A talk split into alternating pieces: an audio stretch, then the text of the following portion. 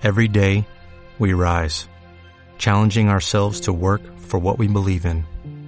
At U.S. Border Patrol, protecting our borders is more than a job, it's a calling. Agents answer the call, working together to keep our country and communities safe. If you are ready for a new mission, join U.S. Border Patrol and go beyond. Learn more at cbp.gov/careers.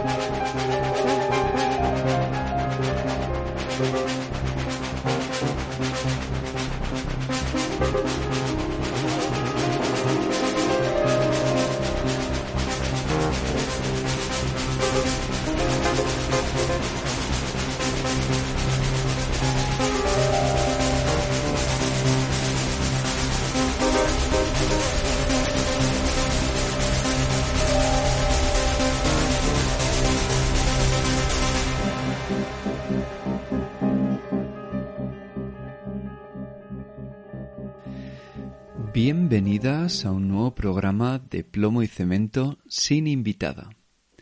Como cada temporada, cuando la necesidad aprieta, hago un programa de estos en los que hablo de alguna cosa de Berlín. En la primera temporada fue Neukölln, en la segunda el Kit Kat, y esta vez he pensado que debido a mi falta de tiempo por motivos que explicaré al final del programa, pues he pensado en hacer una cosa ligerita pero que creo que puede resultar entretenida y dinámica. Se trata de hacer un diccionario de la A a la Z de mm, lugares, zonas, ideas, sensaciones, momentos que estén de alguna forma relacionados con Berlín. Y sin más dilación, empezamos.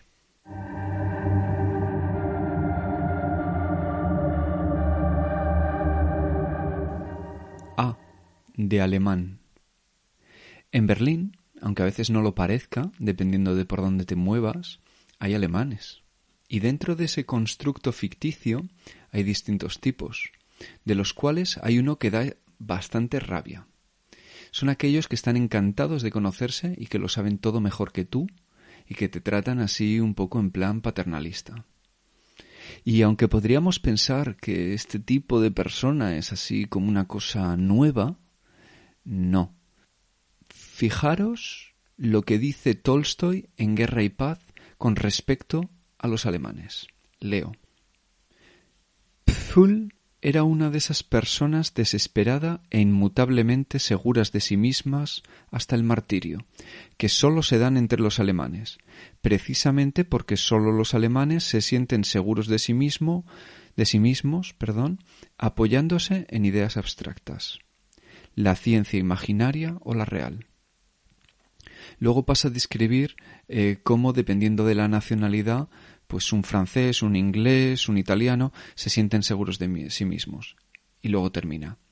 El alemán es el que está seguro de sí mismo más firmemente que ninguno, porque él conoce la verdad, la ciencia que él, que él mismo ha inventado, que para él es la verdad absoluta. Pero bueno, que hay otros tipos de alemanes.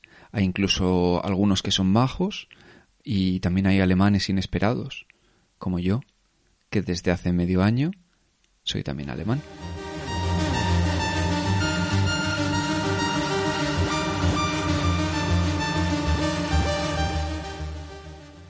B de bicicleta. Aunque soy consciente de que no es una cosa estrictamente berlinesa, para mí sí ha significado el venir a Berlín que la bicicleta sea parte de mi día a día y de mi forma de moverme por la ciudad y de interpretar la ciudad. Para mí, como yo creo que mucha gente española, em, la bici era esto que se decía, la bici era para el verano, era para los momentos en los que a lo mejor estabas en el campo o algo así. Y eh, venir aquí ha significado un cambio de paradigma total.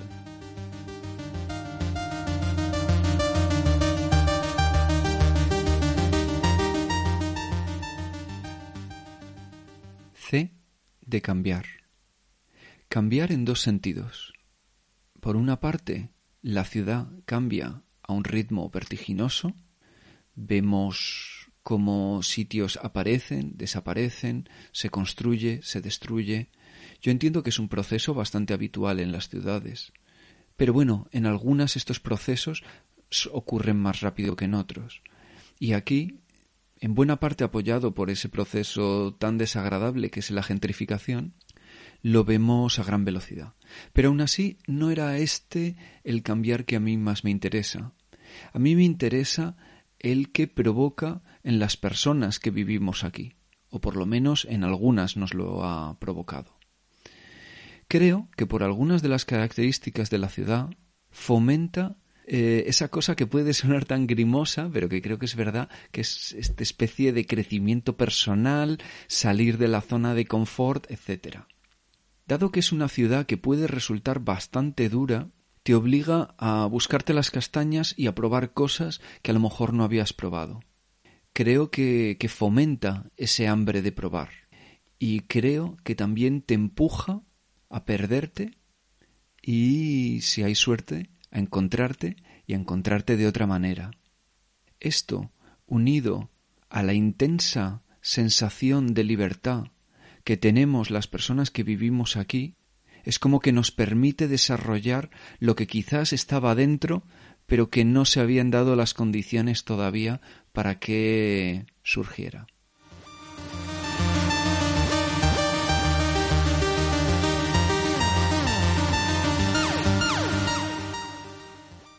D de drogas. Desde que era adolescente siempre intuí que mi relación con las drogas sería bastante tardía. Y efectivamente, aunque me había fumado mis porros, no fue hasta mi llegada a Berlín que empecé a probar otras cosas. En parte porque yo creo que con la droga hay siempre esa necesidad un poco grupal, ¿no? Si tienes gente a tu alrededor que las toma, pues es más fácil, salvo que seas una persona con una personalidad, no sé, súper fuerte y que tengas muy claro que quieres investigar por tu cuenta como psiconauta, ¿no?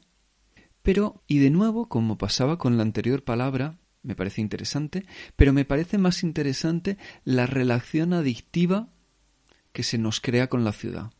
Yo muchas veces pienso que tengo esta relación de amor-odio con Berlín y de que no puedo abandonarla independientemente de que me haga bien o mal.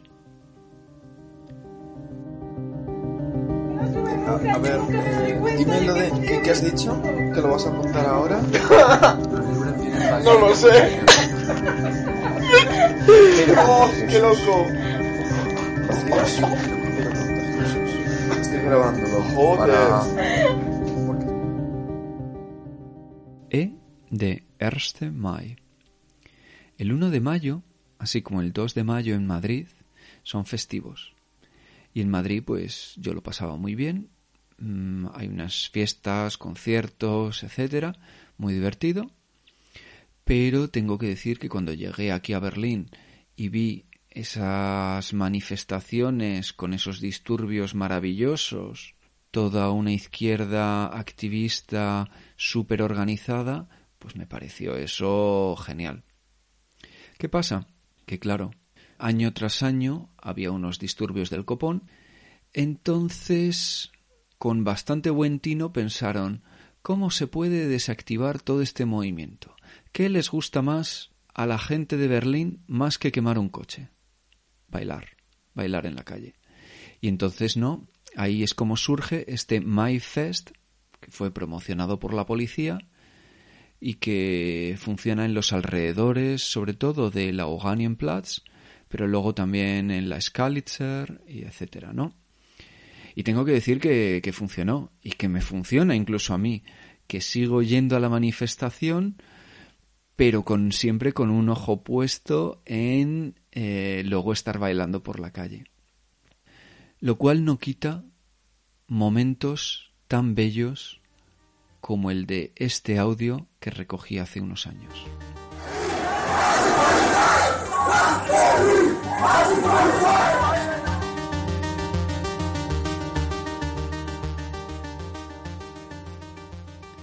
F de Flo Markt. Parte de la identidad de esta ciudad son sus mercadillos. Yo creo que uno de los planes domingueros por antonomasia es el de ir a uno puede ser los archiconocidos mercadillos de Mauer Park o Maibauhufa, quedar con alguien, tomar algo, quizás en el de Maibauhufa te subes al tejado de uno de los supermercados que están cerrados y te tomas algo mientras miras a la gente. Luego tienes también los mercadillos así de comida, con bastantes tenderetes de gente turca. Y luego, bueno, hay otros que quizás no son tan... Sí, yo creo que sí son conocidos, pero a lo mejor no son tan típicos como estos, que pueden ser los de Sunever, o uno que recomiendo que está al lado del Bother Shift, eh, por ahí, por el Arena Club, etcétera, que es el Hallen Flow Markt, que, que está a cubierto y que tiene cosas bastante, bastante curiosas.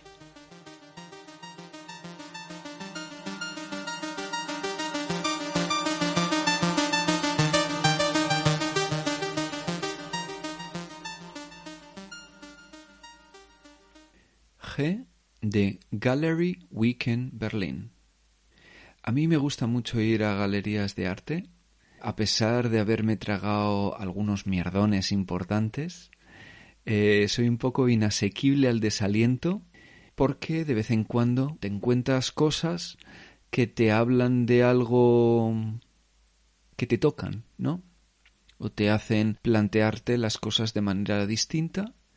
Entonces, para mí es un planazo total cuando es el Gallery Week en Berlín y me puedo pasar el fin de semana callejeando y yendo de galería en galería y, si hay suerte, además, pues yendo a alguna fiesta o algún evento relacionado con ellos. El Gallery Week en Berlín, por cierto, es en primavera, porque luego está el Berlin Art Week, que es en otoño que a mí esto siempre me creaba un poco de confusión. Yo sabía que había dos al año, pero pensaba que tenían el mismo nombre y nunca nunca recordaba el nombre correcto, ¿no?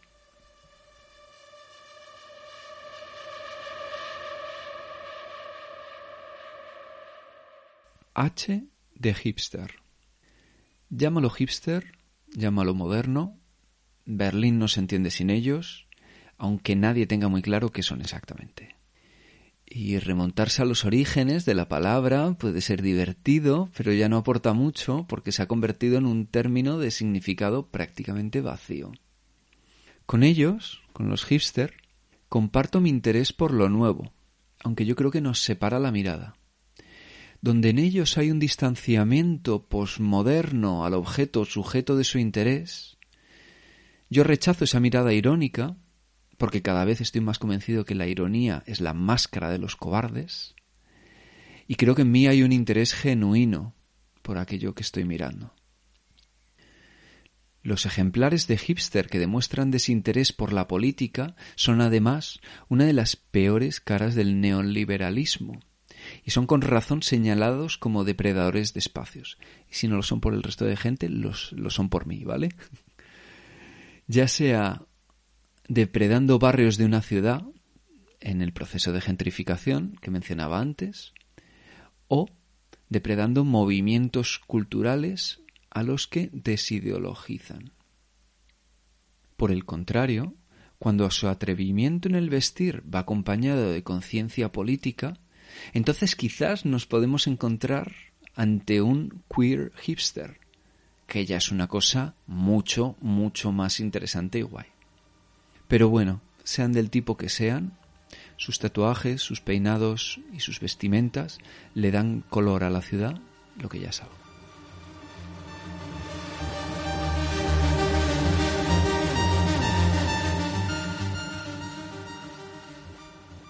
Y de invierno. Largo, oscuro y frío aunque cada vez menos. Hay que vivir al menos uno entero, con su preludio de otoño y de posterior primavera que a veces parece no llegar nunca, para saber verdaderamente lo que es. Y no me vale venir una semanita o un mes en enero, por poner un ejemplo. Eso no da la medida de lo que es comerse un día tras otro de infierno gris. Cada persona lo afrontará a su manera, pero yo desde hace años esquivo los días y me entrego a las noches. Allí donde hay color o negrura, pero siempre hay calor. Eso y que hago un poquito de trampas y últimamente me tomo mis vacaciones en enero y febrero y me voy a Latinoamérica. Aún así, yo siempre que veo una persona que lleva muchos años viviendo aquí, digo, imagínate cómo le debe gustar la vida cultural de esta ciudad para soportarlo. Si queréis saber un poco más sobre mis pensamientos sobre el invierno berlinés, podéis escuchar el plomo y cemento número 24, que es probablemente el programa más naif que he grabado nunca donde antes de que empezara el invierno fantaseaba con cómo sería el invierno pues de 2020-2021 con pandemia.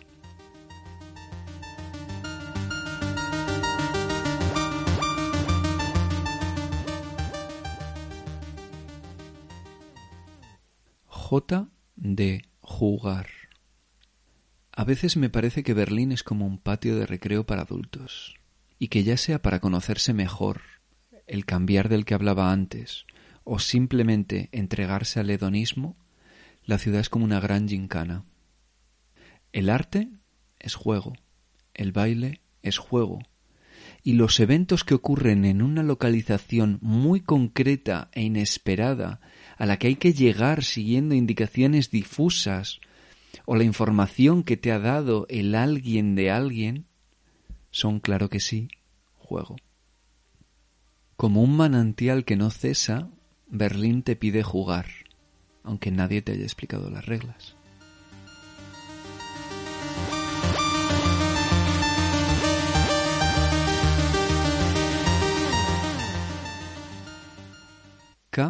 De Carnaval der Kulturen. Un despropósito de multiculturalidad de cartón piedra al que año tras año no puedo resistirme a acudir. Primero a los puestos y conciertos que se ponen en los alrededores de Halles Store y finalmente, eh, normalmente creo que es en domingo, en el pasacalles que cruza Kreuzberg. Como con tantas otras cosas, mi primer Carnaval der Kulturen me pilló por sorpresa y recuerdo como un momento súper divertido estar bailando por la calle enfrente de una tienda de discos que se puso a pinchar y que desgraciadamente ya no existe. Para mí fue como el inicio del significado de bailar en la calle. Allá vamos. ¿Quién dejó miedo?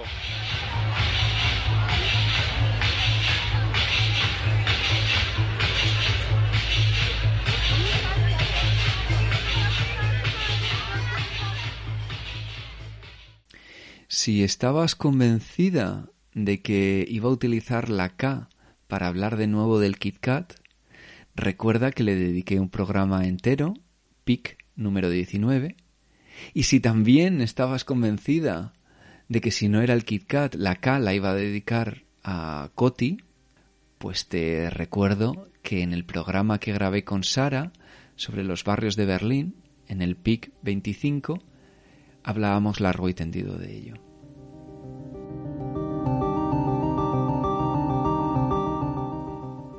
L de Langenacht der. Los Langenacht siempre me han parecido curiosos. Pese a su nombre, se desarrollan en su mayor parte durante el día y solo se adentran unas pocas horas en la noche. Y salvo el original, el de los museos, la mayor parte de ellos me dan completamente igual pero tengo que reconocer que disfruto viendo cómo cada vez salen más y más largas noches de cada vez conceptos más rebuscados. Los carteles anunciándolos ya son parte de la presencia habitual de la ciudad y a mí me divierte encontrármelos en el metro.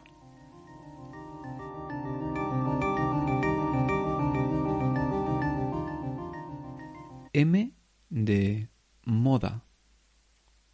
En mis primeros años en Berlín, y debido a mi interés por devorarlo todo, como decía antes, cuando llegaba la semana de la moda, yo iba a eventos abiertos al público y fui a un par de las míticas fiestas que organizaban los del blog de moda masculina más influyente de, no sé si Alemania, pero por lo menos Berlín y Hamburgo, Dandy Diary. Estas fiestas solían ser temáticas y había unas colas de la hostia para entrar. Pero resultaba que un antiguo compañero del colegio trabajaba con ellos. Así que estuve en dos. En una que hicieron en un circo cercano al Berghain, recuerdo como totalmente demencial, de pronto un elefante por ahí danzando, y otra que hicieron en el KitKat. El blog ya no existe.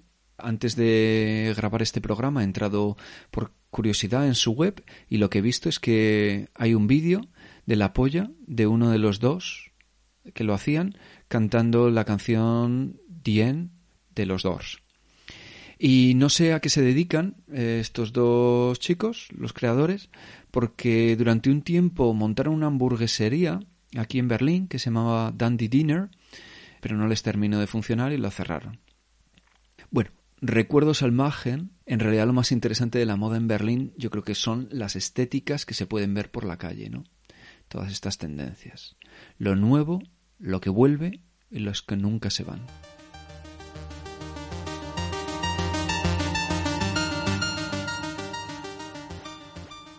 N de nudismo.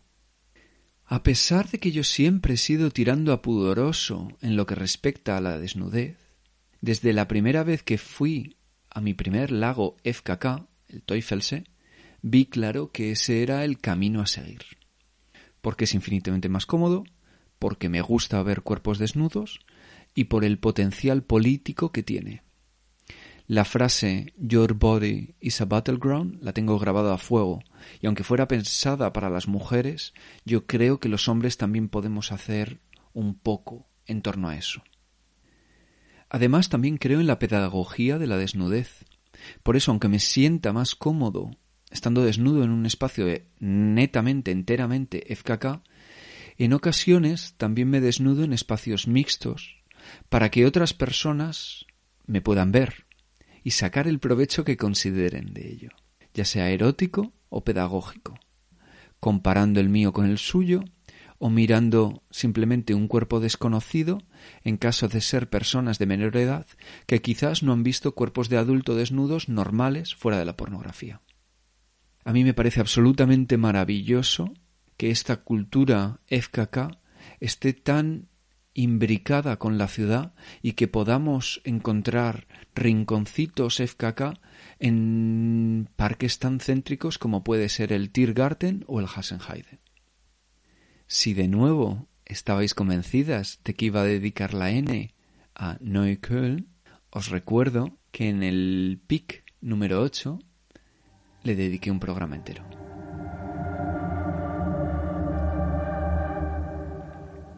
Ñ de Neukölln.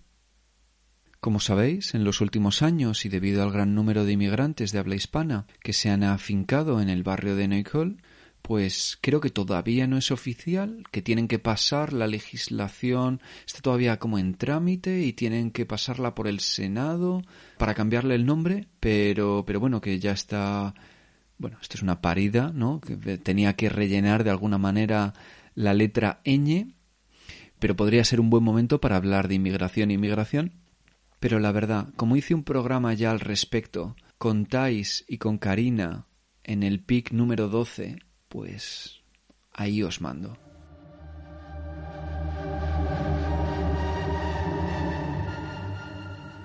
O de oscuridad. Aquí se trataría de la oscuridad del invierno pero sobre todo la para mí muy querida oscuridad de los clubs en los que hacer plof y desaparecer en las tinieblas. No todos los clubs son así, claro. Hay algunos, como el Kit Kat, en el que el juego es otro.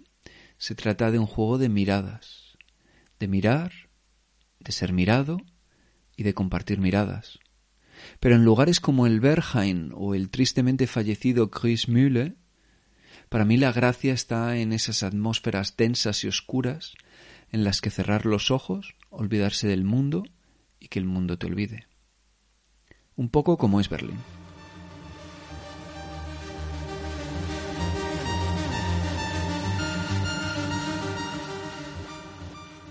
P de parques. Yo, que no soy de mucha naturaleza, pues nunca le he dado especial importancia a los parques. Cuando era pequeño me pasaba el día en el Parque del Retiro. Tanto es así que cuando la gente me preguntaba dónde vivía, yo decía que ahí, en el Retiro. Y me la pasaba pues subiéndome a los árboles como un monito, cogiendo chicles del suelo y metiéndomelos en la boca y haciendo ese tipo de cosas, ¿no? Pero en determinado punto los parques pues prácticamente desaparecieron para mí. Pero en Berlín de pronto sucede que cada parque tiene una personalidad muy marcada, lo cual pues tiene bastante gracia.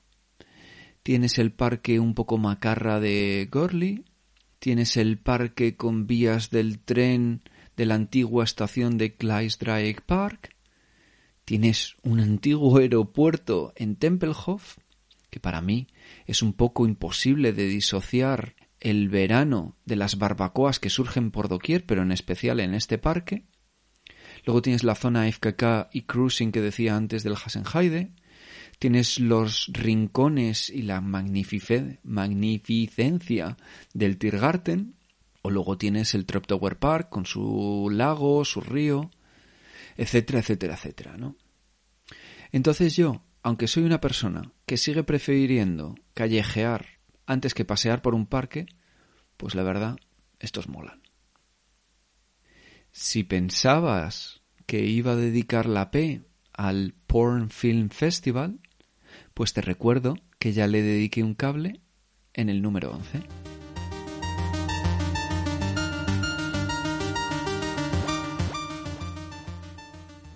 Q de queer.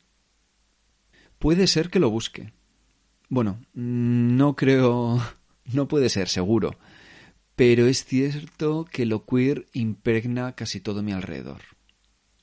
Son las fiestas a las que voy, son las cosas que leo, son las charlas a las que voy, y creo que buena parte de mi círculo se mueve en esas coordenadas, que a nivel teórico siempre es tan difícil de definir, pero que se percibe tan fácilmente a nivel de piel. Berlín es la ciudad en la que la otredad tiene mayor presencia y es más celebrada.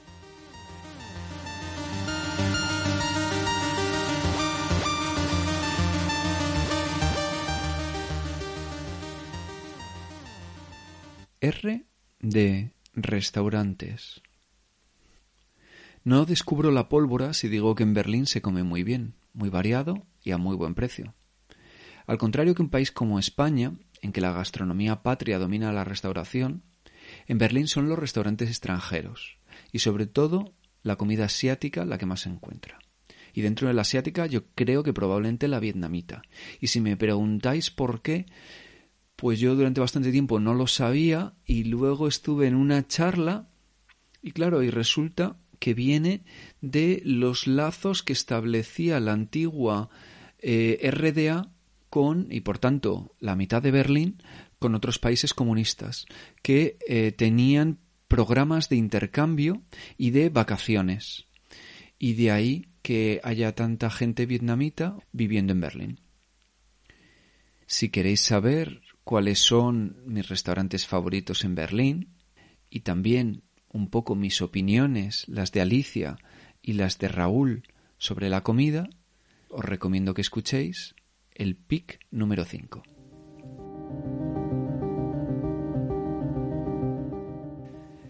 S de Startups. En mis primeros años estuve bastante metido en el mundo de las startups aceleradoras, eventos, presentaciones, ferias, bla, bla, bla. Tanto es así que mi primer trabajo aquí fue con una beca del gobierno alemán y también creo que tenía fondos europeos para la creación de empresas de innovación. Yo fundando una empresa. Es bastante lol. Luego me fui alejando de ese mundo y ahora me resulta, pues bueno, muy muy difícil meterme ahí.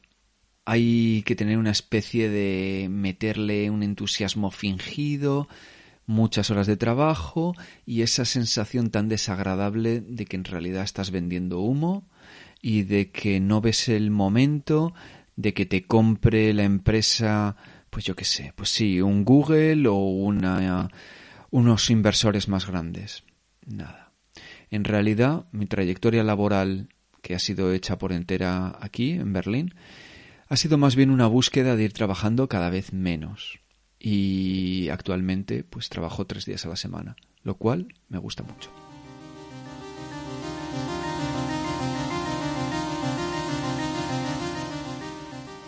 T de Turquía. Imposible imaginar Berlín sin su población con antecedentes turcos. O mejor dicho, es estremecedor. ¿Qué sería? Como una especie de mezcla entre Friedrichshain, Prenzlauer Berg, Mitte y Charlottenburg. No mola, no sería lo mismo. A veces me acuerdo de esta frase de Merkel que decía que lo multiculti había fracasado, ¿no? Y yo siempre pensé que en realidad, cuando se habla de multiculti, en realidad se está pensando en los turcos. Porque, y esto no digo que esté bien, pero hay una cierta invisibilización de otras poblaciones, ¿no? Como la árabe o la kurda. Pero también hay que decir que aunque solo sea por su número, son probablemente la población que más se ha comido la mierda en materia de racismo aquí en Alemania. Para quien esté interesada en saber cómo eran las condiciones laborales de la población de esos Gastarbeiter turcos en los años, sobre todo principios de los 80, le recomiendo, bueno, enormemente el libro Cabeza de Turco, esa es la traducción en español, o Ganz unten, en el original, en alemán, del periodista Günther Wallraff, que es un periodista que durante una serie de años se hizo pasar por turco y aceptó todo tipo de trabajos en unas condiciones absolutamente deplorables.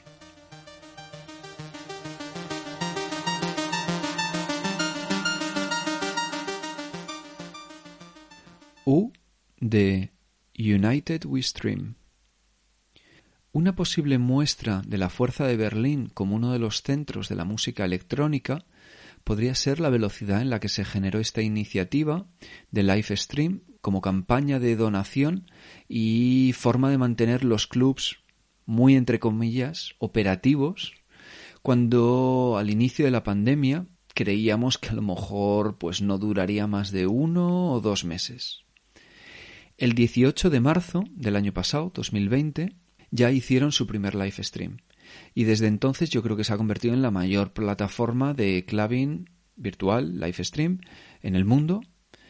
Y ya no hace solo live streams por clubs de Berlín, sino en clubs de todo el mundo y ha organizado cosas tan chulas que os recomiendo mucho como un set de por ejemplo de Dominic Oilberg en el Museo Natural de Berlín, lo cual es muy chulo verle ahí pinchando con todos los frascos de bichos metidos en formol detrás, o también un recorrido musical por el Museo de Arte Contemporáneo, el Hamburger Bahnhof.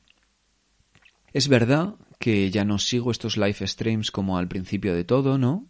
Pero aún así, pues me parece una iniciativa chulísima.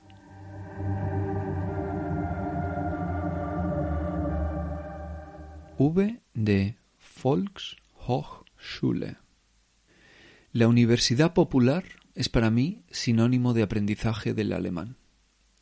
Durante el primer año de mi vida en la ciudad estuve yendo cuatro días a la semana en horario intensivo a sus clases, primero en Charlottenburg, donde me dijeron que el profesorado era mejor y el número de alumnos era mejor, menor, y una vez superado el curso de integración, es decir, hasta el B1, y pasar un curso puente B1, B2 absolutamente infernal en julio, viendo cinco días a la semana a mi expareja, expareja porque me dejó justo después del primer día de, ese curso, Pues bueno, viendo a esta expareja acercarse cada vez más y más a un chico mexicano del curso, nota a pie de página, al final empezaron a salir juntos. Bueno, pues después de eso, decía, hice todavía el curso B2 en la Volkshochschule de Schöneberg. De todo ello, lo que más recuerdo, aparte del curso del infierno que ya he mencionado, son dos frases de mi primera primera profesora de alemán. Una, que ella siempre dejaba correr el agua antes de ponerse un vaso de agua, porque muchas de las cañerías de Berlín estaban hechas de plomo, y dos, ante la pregunta de una compañera de cuándo tendría un nivel eh, bilingüe, ella le contestó que el alemán era un idioma para aprenderlo toda la vida. Y aquí seguimos, aprendiéndolo. Ja. Ach, läuft schon? Okay. Also S am Anfang des Wortes ist immer Z. Z, Sie. sie, Sagte. sagte, So. so, Süße. süße, Sachen. Sachen, Sachen, S am Ende des Wortes klingt immer eigentlich wie Z. Als. als, Hals. Hals, Hm, was gibt's noch? Meine Güte. oh, S am Schluss. Aus. aus, Haus. Haus, Maus. Maus, Aus. aus, Genau, das ist dieser Z-Laut. Wichtig für dich auch, die ganzen ST und SP am Anfang des Wortes. Immer mit SCH. Spielen, spielen, Studio, Studio, springen, springen, stark, stark, äh, äh, Steuer, Steuer, Spaß, Spaß, W de webs. Horas y horas delante del ordenador buscando información sobre eventos, fiestas y en general todo tipo de planes culturales justifican que le dedique esta W. Pocas cosas me dan más rabia que enterarme a toro pasado de que me he perdido algo a lo que me hubiera gustado ir. Lo que en combinación con esta ciudad, donde parece que si parpadeas te lo pierdes, pues a mí me crea un FOMO que no hay metadona que es solvente. En realidad, además de buscando por Internet y estando suscrito a newsletters varias, una forma de enterarme de un número sorprendentemente grande de cosas es estar atento simplemente a los carteles y a los flyers que hay por la calle y en los bares. Y lo que hago es que cuando lo veo me anoto la referencia para mirarlo luego en casa. Es algo que jamás hacía en Madrid, pero que en Berlín me ha llevado a conocer bastantes, bastantes eventos underground. A veces directamente por el evento y otras veces tirando del hilo. Es en base a estas búsquedas y su posterior cribado que es como hago la agenda cultural de Berlín que acompaña cada email eh, con el que notifico la salida de un nuevo programa o cable. Ahora mismo es verdad que con todo parado pues ha perdido un poco su razón de ser. Pero bueno, si aún así quieres suscribirte a la newsletter, mándame un email a suscribirse.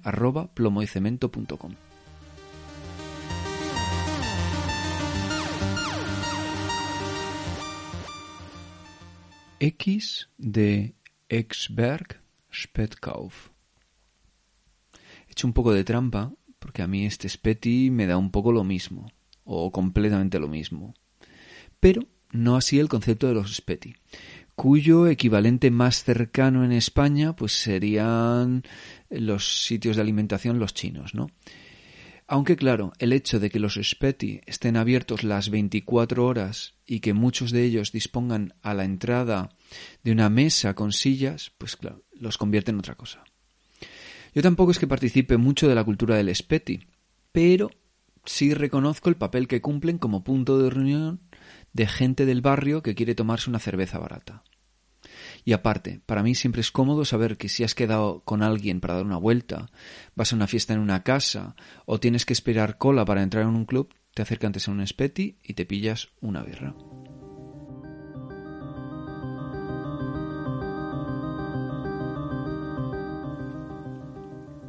Y de Yorkstrasse. Yorkstrasse es la parada de metro donde está la pizzería que más me gusta, Pizza Club, y también fue mi parada durante los cinco años que viví en una Wohngemeinschaft. Me encanta esa palabra. Yo entiendo que el concepto de WG, Wohngemeinschaft, no es una cosa únicamente berlinesa.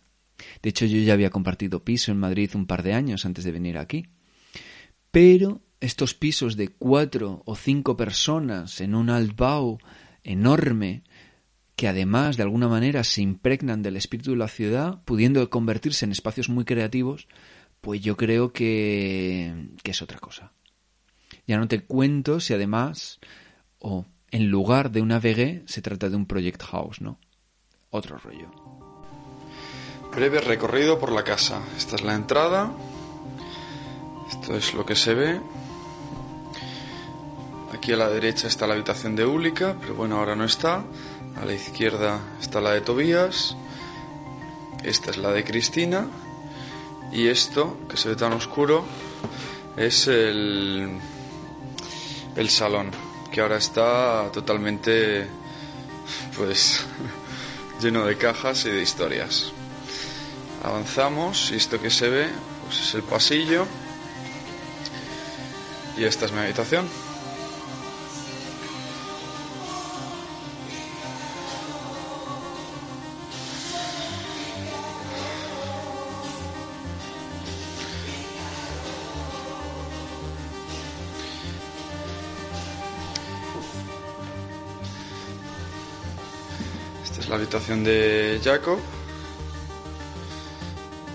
De este- Z de Zorreo. Desde el primer momento noté que esta era una ciudad muy sexual, y tras unos primeros años de tanteo, de besitos por aquí y por allí, me dediqué en cuerpo y alma a un zorreo salvaje apoyado en Cupid, las amigas de mis amigas y los encuentros nocturnos en clubs. Aunque algún amigo me lo planteara en esos años, nunca llegué a ser adicto al sexo. Para mí no se trataba de un impulso compulsivo que no controlara, que es un poco la definición de adicto al sexo.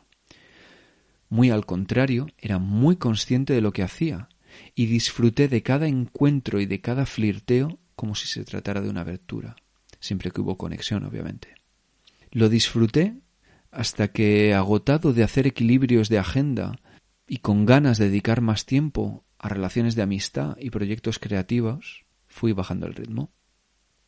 Ahora, unos años más tarde, pienso en ese tiempo con una mezcla de melancolía e incredulidad, sin gana ninguna de entrar en esa espiral de nuevo, pero sí con la esperanza de todavía retener ese espíritu ethical slut, de hacer las cosas de manera distinta, del que hablé con Hannah en el PIC número 26, el dedicado a las relaciones no monógamas.